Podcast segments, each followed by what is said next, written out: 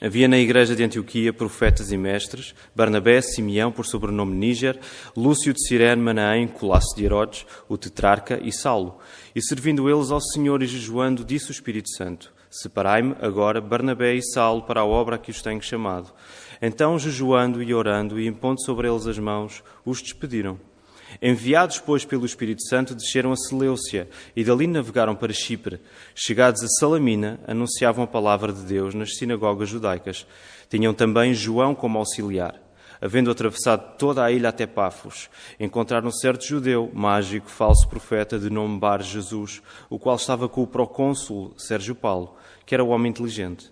Este, tendo chamado Barnabé e Saulo, diligenciava para ouvir a palavra de Deus mas opunha-se-lhes Elimas, o mágico, porque assim se interpreta o seu nome, procurando afastar da fé o procônsul. Todavia, Saulo, também chamado Paulo, cheio do Espírito Santo, fixando nele os olhos, disse: Ó oh, filho do diabo, cheio de todo o engano e de toda a malícia, inimigo de toda a justiça, não cessarás de perverter os retos caminhos do Senhor? Pois agora, eis aí está sobre ti a mão do Senhor, e ficarás cego, não vendo o sol por algum tempo. No mesmo instante, caiu sobre ele névoa e escuridade, e andando à roda, procurava quem o guiasse pela mão. Então o procônsul, vendo o que sucedera, creu, maravilhado com a doutrina do Senhor. E navegando de Pafos, Paulo e seus companheiros dirigiram-se a Pérez da Panfilha. João, porém, apartando-se deles, voltou para Jerusalém. Mas eles, atravessando de Perge para Antioquia da Pisídia, indo num sábado à sinagoga, assentaram-se. Depois da leitura da lei e dos profetas, os chefes da sinagoga mandaram dizer-lhes: Irmãos, se tendes alguma palavra de exortação para o povo, dizei-a. Paulo, levantando-se e fazendo com a mão sinal de silêncio, disse: Varões israelitas e vós outros que também temeis a Deus, ouvi. O Deus deste povo de Israel escolheu nossos pais e exaltou o povo durante sua perseguição na terra do Egito, de onde os tirou com um braço poderoso e suportou-lhes os maus costumes por cerca de quarenta anos no deserto. E, havendo destruído sete nações na terra de Canaã, deu-lhes essa terra por herança, vencidos cerca de quatrocentos e cinquenta anos. Depois disto, lhes deu juízes, até o profeta Samuel. Então eles pediram um rei, e Deus lhes deparou Saul, filho de Quis, da tribo de Benjamim, e isto pelo espaço de quarenta anos. E tendo tirado a este, levantou-lhes o rei Davi, do qual também, dando testemunho, disse: Achei Davi, filho de Jessé, homem segundo o meu coração, que fará toda a minha vontade. Da descendência deste, conforme a promessa, trouxe Deus a Israel o Salvador, que é Jesus havendo João primeiro pregado a todo o povo de Israel, antes da manifestação dele, batismo de arrependimento. Mas ao completar João a sua carreira, dizia: Não sou eu quem supones, mas após mim vem aquele de cujos pés não sou digno de desatar as sandálias. Irmãos, descendência de Abraão, e vós outros os que temeis a Deus. A nós nos foi enviada a palavra desta salvação, pois os que habitavam em Jerusalém e as suas autoridades, não conhecendo Jesus nem os ensinos dos profetas que se leem todos os sábados, quando o condenaram, cumpriram as profecias. E, embora não achassem nenhuma causa de morte, pediram a Pilatos que ele fosse morto, depois de cumprirem tudo o que a respeito deles, dele estava escrito, tirando-o do madeiro. Puseram-no em um túmulo. Mas Deus o ressuscitou dentre os mortos e foi visto muitos dias pelos que, com ele, subiram da Galileia para Jerusalém, os quais são agora as suas testemunhas perante o povo. Nós vos anunciamos o Evangelho da promessa feita a nossos pais, como Deus a cumpriu plenamente a nós, seus filhos, ressuscitando a Jesus, como também está escrito no Salmo 2: Tu és meu filho, eu hoje te gerei. E que Deus o ressuscitou dentre os mortos para que jamais voltasse à corrupção, desta maneira o disse: E cumprirei a vosso favor as santas e fiéis promessas feitas a Davi. Por isso também diz em outro salmo: Não permitirás que o teu santo veja corrupção. Porque, na verdade, tendo Davi servido à sua própria geração, conforme o desígnio de Deus, adormeceu, foi para junto de seus pais e viu corrupção. Porém, aquele a quem Deus ressuscitou não viu corrupção. Tomai, pois, irmãos, conhecimento de que se vos anuncia remissão de pecados por intermédio deste, e por meio dele todo o que crê é justificado de todas as coisas das quais vós não pudestes ser justificados pela lei de Moisés. Notai, pois, que não vos sobrevenha o que está dito nos profetas. Vede, ó desprezadores, maravilhai-vos e desvanecei, porque eu realizo em vossos dias obra tal que não crereis se alguém vos-la contar. Ao saírem eles, rogaram-lhes que no sábado seguinte lhes falassem estas mesmas palavras. Despedida a sinagoga, muitos dos judeus e dos prosélitos piedosos seguiram Paulo e Barnabé, e estes, falando-lhes, os persuadiram a perseverar na graça de Deus. No sábado seguinte afluiu quase toda a multidão para ouvir a palavra de Deus. Mas os judeus, vendo as multidões, tomaram-se de inveja e, blasfemando, contradiziam o que Paulo falava. Então Paulo e Barnabé, falando ousadamente, disseram: Cumpria que a vós outros, em primeiro lugar, fosse pregada a palavra de Deus. Mas posto que a rejeitais e a vós mesmos vos julgais indignos da vida eterna, eis aí que nos volvemos para os gentios. Porque o Senhor assim nulo determinou. Eu te constituí para a luz dos gentios, a fim de que sejas para a salvação até os confins da terra. Os gentios, ouvindo isto, regozijavam-se e glorificavam a palavra do Senhor, e crendo todos os que haviam sido destinados para a vida eterna. E divulgava-se a palavra do Senhor por toda aquela região. Mas os judeus instigaram as mulheres piedosas de alta posição e os principais da cidade e levantaram perseguição contra Paulo e Barnabé, expulsando-os do seu território. E estes, sacudindo contra, contra aqueles o pó dos pés, partiram para Icónio. Os discípulos, porém, transbordavam de alegria e do Espírito Santo. O sermão de hoje chama-se a mesma palavra para novos lugares. E nele quero mergulhar na ação que o Espírito Santo está a criar em novos lugares através da palavra que não muda. O movimento é constante e qualquer coisa pode acontecer. E se no meio da incerteza do que possa acontecer, a nossa reação mais natural tende a ser a hesitação, o texto bíblico dá-nos o empurrão certo e o chão seguro para avançarmos. Não depende de sermos mais ou menos inseguros, mas depende da segurança da palavra que permanece para sempre. Vamos ainda orar. Nosso Deus e Pai, nós queremos muito agradecer-te por este dia que tu criaste e por isso queremos vivê-lo para a tua glória de um modo especial, porque é o dia em que se tudo estivesse normal, nos poderíamos reunir aqui uh, para louvar-te junto com os nossos irmãos, como uma igreja reunida, Senhor. O nosso coração lamenta porque isso hoje não é possível, mas ainda assim tu és gracioso ao ponto de o podermos fazer, ainda que separados uns dos outros, Senhor. Estamos juntos com as nossas famílias, estamos em vários locais, um pouco por todo ah, por toda a cidade de Lisboa e também aqueles que nos veem hoje um pouco por todo o país. Senhor, nós agradecemos por isso e por essa bênção.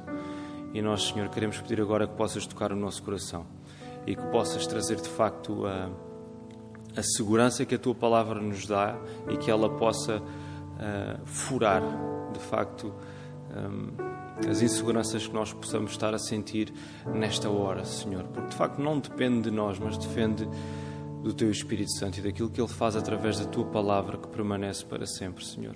Por isso eu te peço agora que possas dirigir-me durante este sermão, as palavras que eu vou dizer que não sejam as minhas palavras, mas que sejam as Tuas palavras, Senhor, que Tu possas guiar-me e possas abrir os nossos corações nesta hora e que o nosso maior desejo, a nossa maior alegria seja glorificar o Teu Filho, Jesus Cristo.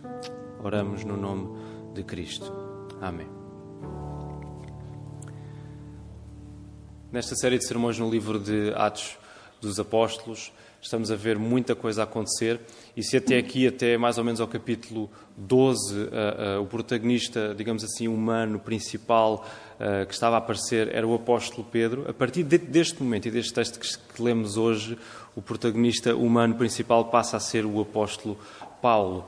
é claro que dizemos o protagonista humano porque o, o, o, o protagonista principal, aquele que é a figura central do texto bíblico, continua a ser, eh, como é óbvio, o Senhor Jesus Cristo, através da presença do Espírito Santo. Mas o texto agora passa a dar mais destaque àquilo que vai acontecer com o apóstolo Paulo um, em particular. E o que está a acontecer aqui é que Barnabé e Saulo tinham acabado de regressar de Jerusalém para a Antioquia da Síria e tinham trazido consigo agora João Marcos. E vemos isso, uh, vemos o que é que Paulo e Barnabé uh, foram fazer a Jerusalém ainda no capítulo 12, levando ofertas que a igreja em Antioquia uh, levantou para ajudar os irmãos em Jerusalém, na zona da Judeia. Então agora Saulo e Barnabé estavam de volta à Antioquia da Síria e tinham trazido consigo João Marcos. Parece que este grupo missionário não teve tempo para se acomodar uma vez que agora o capítulo 13 começa logo nos primeiros três versículos com o Espírito Santo a separar Barnabé e Saulo para a obra missionária. A partir deste ponto, começamos a ver a tarefa de espalhar o Evangelho organizada em viagens missionárias. Para uma mensagem tão importante como esta, para a mensagem do Evangelho ser pregada, são precisos planos importantes e planos audaciosos tem de ser o próprio Deus, na pessoa do Espírito Santo, a orquestrar estas coisas. E um dos aspectos importantes a recolher nos primeiros três versos é o facto da ação do Espírito Santo estar intimamente ligada com aquilo que a Igreja faz. A Igreja em Antioquia, como podemos ler, com os profetas e os mestres em evidência, serve ao Senhor e jejua. E no meio deste exercício, o Espírito Santo fala e chama em particular Barnabé e Saulo para a obra missionária. E o que faz a igreja? A igreja continua a jejuar e a orar, abençoa e envia os missionários, confirmando e obedecendo ao que o Espírito Santo disse. E podemos estabelecer aqui um princípio duplo e complementar. Porque o Espírito Santo desceu para habitar com e dentro dos cristãos, a sua ação, a ação do Espírito Santo, é sempre realizada no contexto da vida da Igreja. Por outro lado, a Igreja deseja, planeia, executa somente na dependência e na força do Espírito Santo. Se o Espírito Santo, por um lado, age no contexto da vida da Igreja, a Igreja só pode uh, fazer tudo aquilo que faz, porque depende da presença e da força do Espírito Santo. E vale a pena dizer ainda, ainda que as disciplinas espirituais que são aqui mencionadas, o jejum e a oração, elas não surgem aleatoriamente, mas constituem uma prova prática do reconhecimento que a Igreja faz da ação e soberania do Espírito Santo sobre ela. Uma igreja onde o Espírito Santo está ativo é uma igreja que, fazendo tudo aquilo que uma igreja faz, também se dedica à oração e ao jejum. Porque a Igreja reconhece que a ação mais importante está na oração. E a Igreja reconhece que o alimento mais importante é a palavra de Deus. Quando o Espírito Santo está ativo na Igreja, a Igreja ora e a Igreja também jejua, porque a Igreja reconhece que, uh, independentemente de tudo aquilo que faz em termos práticos, a ação mais importante que a Igreja pode fazer é, de facto, orar e o alimento mais importante é a palavra de Deus e por isso abraça o jejum também. Nos versos 4 a 12, Saulo, Barnabé e João, enviados pelo Espírito Santo, desceram de Antioquia para a Seleucia, e aqui ainda estamos na zona da Síria, se quiserem situar as vossas mentes no mapa da zona uh, mediterrânea. Então, desceram de Antioquia para a Seleucia, ainda na, na Síria, e dali navegaram até Chipre. Naquela ilha, na ilha de Chipre, em Salamina, pregaram a palavra nas sinagogas judaicas. Atravessaram toda a ilha até chegarem a Pafos, onde acontece um confronto e uma conversão. Um oficial romano, procônsul, governador daquela província romana, o seu nome era Sérgio Paulo, quer muito ouvir a palavra de Deus. Por outro lado, Bar Jesus, este outro personagem, cujo nome no grego é Elimas, é um judeu, falso profeta e mágico, que quer afastar o oficial romano da fé. Saulo, que continua a ser dirigido pelo Espírito Santo, repreende Limas e este fica cego. Já o oficial romano, Sérgio Paulo, vê o que acaba de acontecer, fica maravilhado com a doutrina do Senhor, ou fica maravilhado com a palavra do Senhor e crê. Neste duplo episódio de confronto e conversão, percebemos que o avanço do reino de Deus é inevitável, porque o poder da palavra vence qualquer oposição maligna na salvação de pecadores. Também observamos, quase como um detalhe, a mudança do nome de Saulo para Paulo, no versículo 9. A palavra está no ir. Este tem sido o, tema geral para esta série de sermões no livro dos Atos dos Apóstolos. Está no ir. E a palavra está no ir, apanhando todo o tipo de pessoas pelo caminho: judeus e agora gentios. E nem mesmo o nome de Saulo pode ficar imune a este avanço espiritual. O nome romano de Saulo, que é Paulo, confirma a sua vocação para pregar aos gentios e mostra que Jesus pode salvar qualquer pessoa e não apenas judeus. A missão de Paulo era tão importante ao ponto de ele ter de mudar o seu nome e passar a ser conhecido como Paulo, porque Jesus veio para salvar não apenas judeus, mas todo o tipo de pessoas. A viagem continua. E nos versos 13 a 15, o grupo sobe de Pafos, no Chipre, sobe do Chipre, do Chipre para Perge, da, da e esta zona da nossa atual Turquia. E aí, em Perge, João Marcos deixa Paulo e Barnabé para regressar a Jerusalém. E é curioso porque não nos são dados detalhes quanto ao motivo de João ter deixado o grupo. Mas sabemos que até aqui ele desempenhou um papel de auxiliar de Paulo e Barnabé, como dizia o versículo 5. Isto significa que João era o responsável por assegurar as necessidades materiais do grupo e que também poderá ter acumulado algumas funções de ensino. Já sem João, os dois missionários, Paulo e Barnabé, continuam a jornada e sobem um pouco mais, indo até a Antioquia da Pisídia, ainda na atual Turquia onde num sábado se dirigem à sinagoga para adorarem.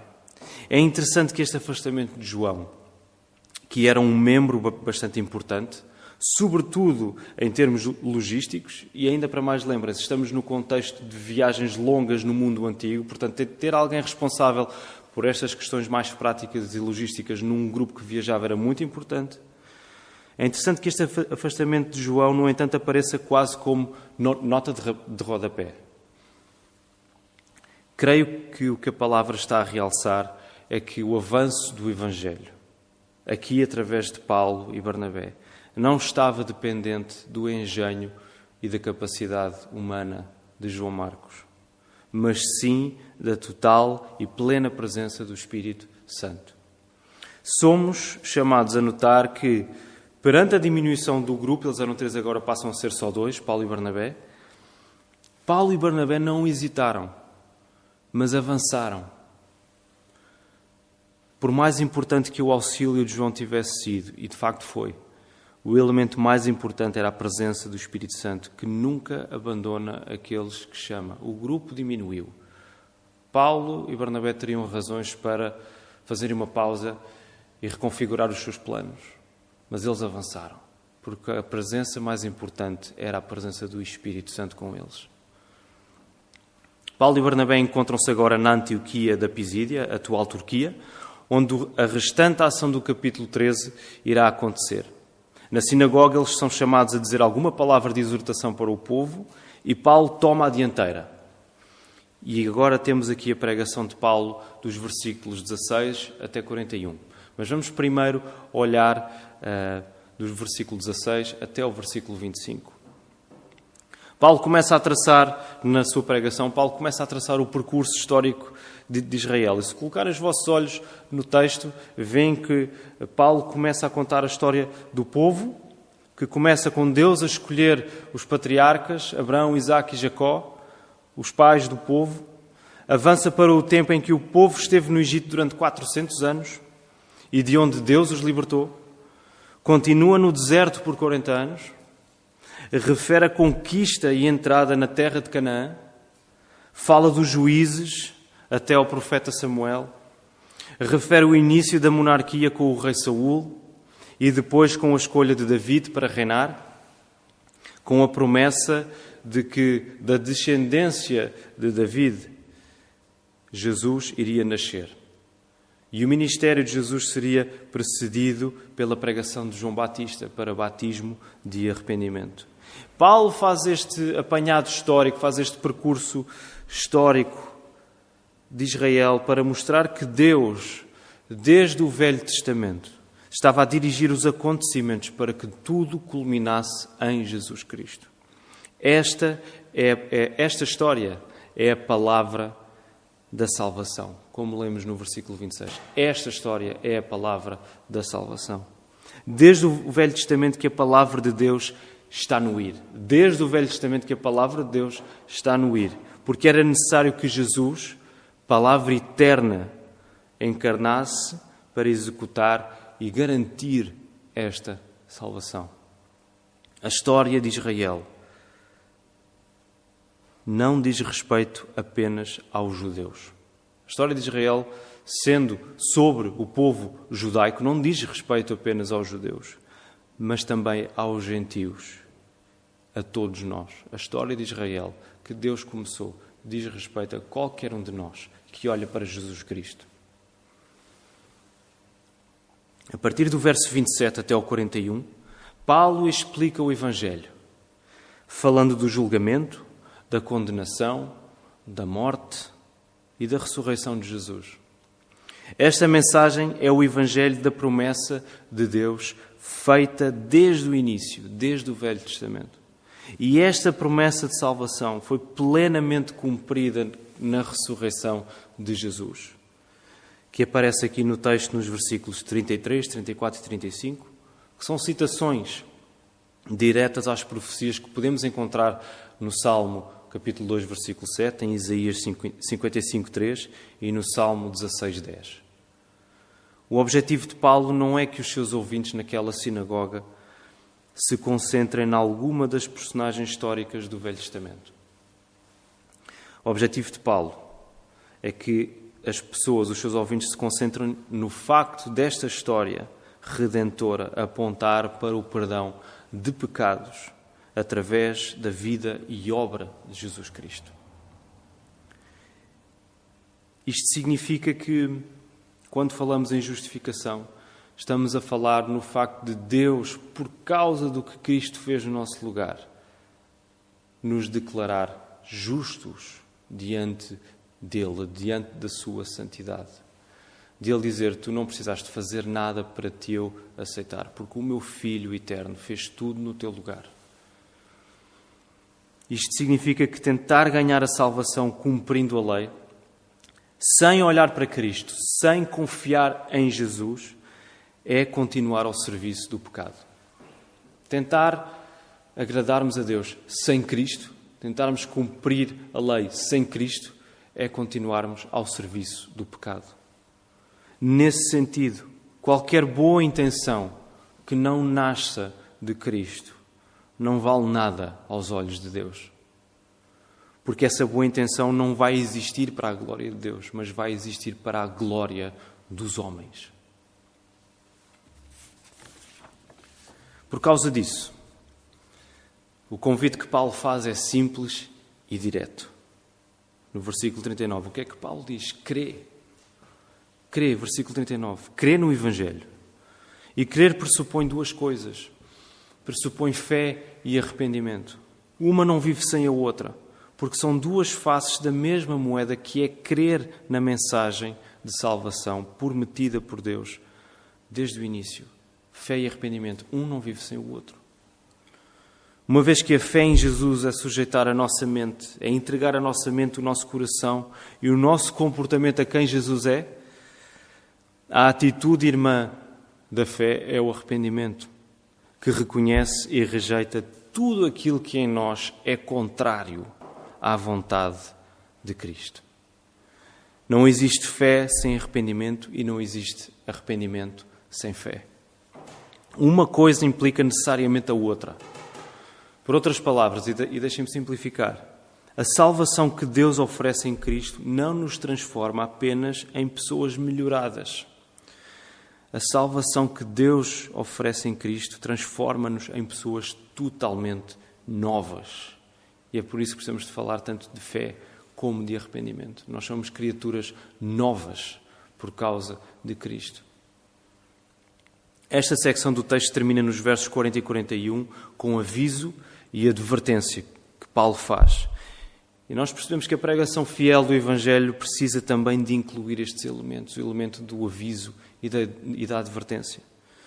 Paulo vai novamente sacar de uma passagem do Velho Testamento, e neste caso Abacuque 1, 5, para dizer que o perigo é, ouvindo a mensagem que está a ser proclamada, não ouvi-la de todo por causa do desprezo do coração.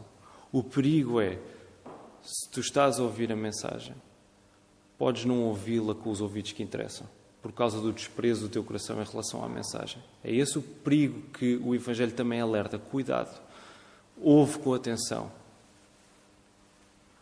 A referência ao exercício de ouvir a palavra ganha andamento quando no, no versículo 42 e 43 lemos que as pessoas que estavam na, na, sinagoga rogaram, eles pediram a Paulo e Barnabé que falassem as mesmas palavras uma semana depois, no sábado seguinte.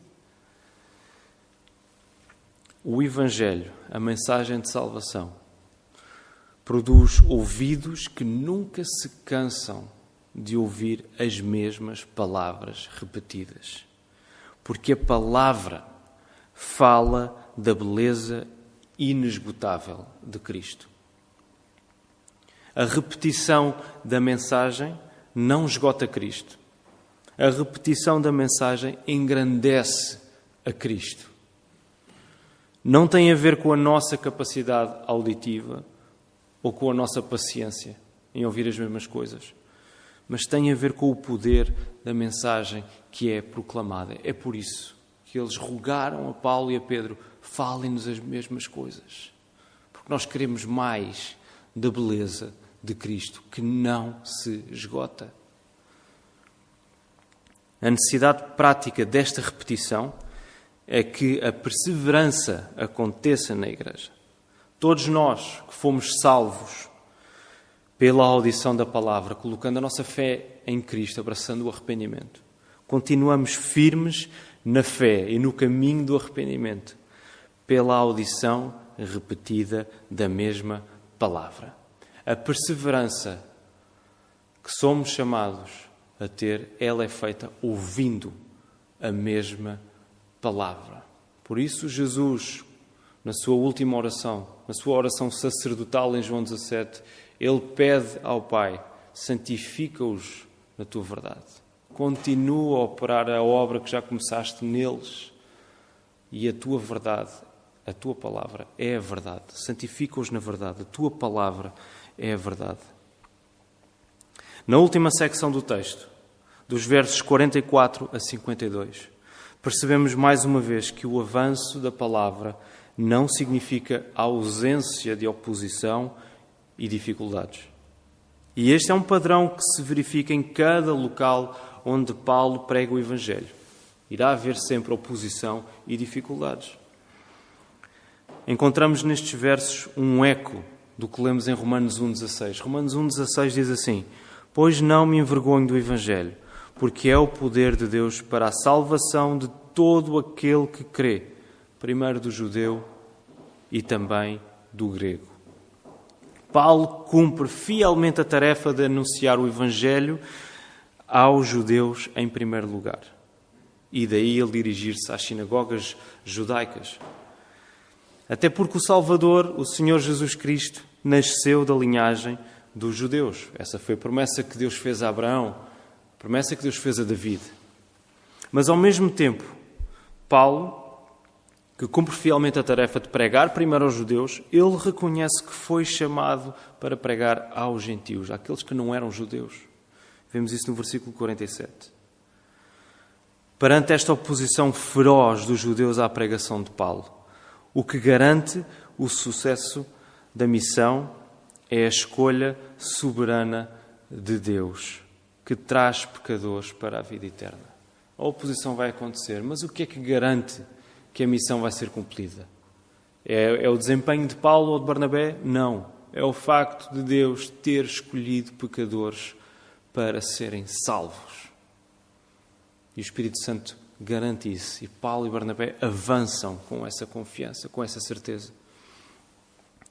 Numa reação oposta, numa reação oposta à dos judeus, os gentios regozijavam-se e glorificavam a palavra do Senhor, divulgando-se esta por toda aquela região. Estamos nos versículos 48 a 49 agora. O regozijo e a glorificação a Deus significa sempre que a palavra de Deus vai ser espalhada. Não existe alegria sem anúncio. Não é possível existir alegria em Cristo, alegria no Espírito Santo, e não haver um anúncio da mensagem que nos trouxe essa alegria. Neste cenário de oposição, Paulo e Barnabé reconhecem a rejeição dos judeus e cumprem a indicação que Jesus deu em Mateus 10, 14, sacudindo o pó dos pés e partindo para outro lugar. E neste caso, Paulo e Barnabé partiram para Icónio. E o capítulo 13 termina enfatizando que os discípulos de Cristo, aqueles que foram destinados por Deus para a vida eterna, dependem mais do Espírito Santo em alegria do que das circunstâncias adversas os discípulos, aqueles que foram trazidos para a vida eterna por Deus, eles dependem mais da alegria que têm no Espírito Santo do que da, das circunstâncias de adversidade e de oposição que estavam a viver. Paulo e Barnabé já não estão ali. Eles foram para Icónio. Eles já não estão ali. Mas os cristãos de Antioquia têm tudo o que precisam ao ponto de transbordarem de alegria e do Espírito Santo. Deus permanece com a sua igreja em qualquer lugar. Paulo e Barnabé já não estavam ali, mas os cristãos da Antioquia tinham tudo aquilo que eles precisavam. Deus estava com eles. Deus permanecia com eles. Do início ao fim, é o Espírito Santo que está a agir. E é Ele que chama, prepara, capacita e guarda aqueles que são seus.